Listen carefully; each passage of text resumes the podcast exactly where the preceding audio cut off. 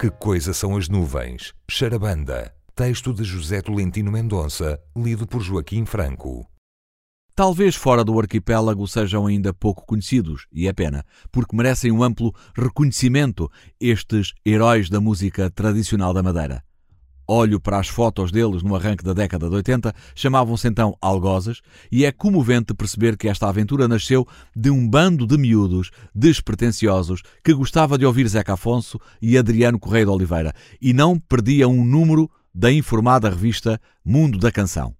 quando começam a viajar em direção pela ilha, quando arriscam sair do circuito do Funchal e a mergulhar mais a fundo no território rural, não levam só as suas vozes, levam também, e bem abertos, os ouvidos. A partir daí, a passagem da música popular à música tradicional dá-se no rápido riscar de um fósforo. E também a mudança de nome, de Algozes a Charabanda, prestando assim homenagem ao charamba, um tipo de canto improvisado que estava em extinção.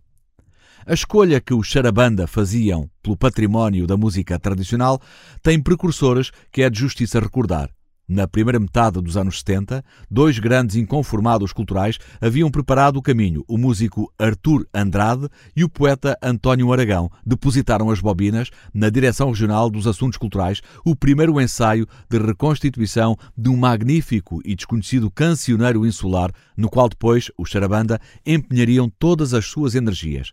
aqueles jovens músicos percebem que vivem talvez o último momento histórico para recolher canções de trabalho que conservam ainda a referência ao labor dos escravos, cantigas de amor como Amor Encantada, que se reportam visivelmente aos romances ibéricos de cavalaria, cantos religiosos usados em primitivas romarias, jogos de roda, melodias de embalar e uma pluralidade de bailes ancestrais que já só existiam na memória dos mais idosos e partiam com o material de gravação às costas, acampavam em precárias tendas, serpenteavam veredas elevadas, onde a luz elétrica e a televisão tinham chegado há muito pouco, sentavam-se nos alpendres com as bordadeiras, acompanhavam os homens na rega ou na apanha da cana-de-açúcar. E pouco a pouco, alguém retirava da sua lembrança os versos de uma cantiga que aprendera oralmente na infância, ou um velho tocador popular ia ao interior da própria casa buscar um cordofone madeirense, ou simplesmente um ritmo, um modo de tocar, um brilho no tocar esses instrumentos de corda, que para eles era novo.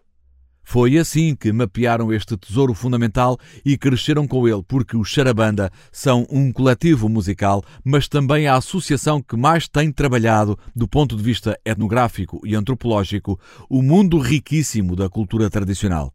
Fundaram uma revista para divulgar aspectos da etnografia do arquipélago, investiram na musicologia, publicaram pesquisas que depressa se tornaram referenciais para o estudo da tradição musical e literária madeirense. Não, não é acidentalmente que a Madeira é a terra natal de Herbert Welder, de Edmundo Betancourt, de Cabral do Nascimento ou de José Agostinho Batista. Não, não se pode subestimar a força generativa do cancioneiro oral e o seu impacto na alma dos lugares no fascínio que acompanha a edição da discografia completa do grupo, realizada agora para celebrar os seus 40 anos, uma memória que se resgata é a do silêncio que o público fazia nos concertos ao escutar uma antiga canção de embalar que provém de Machico.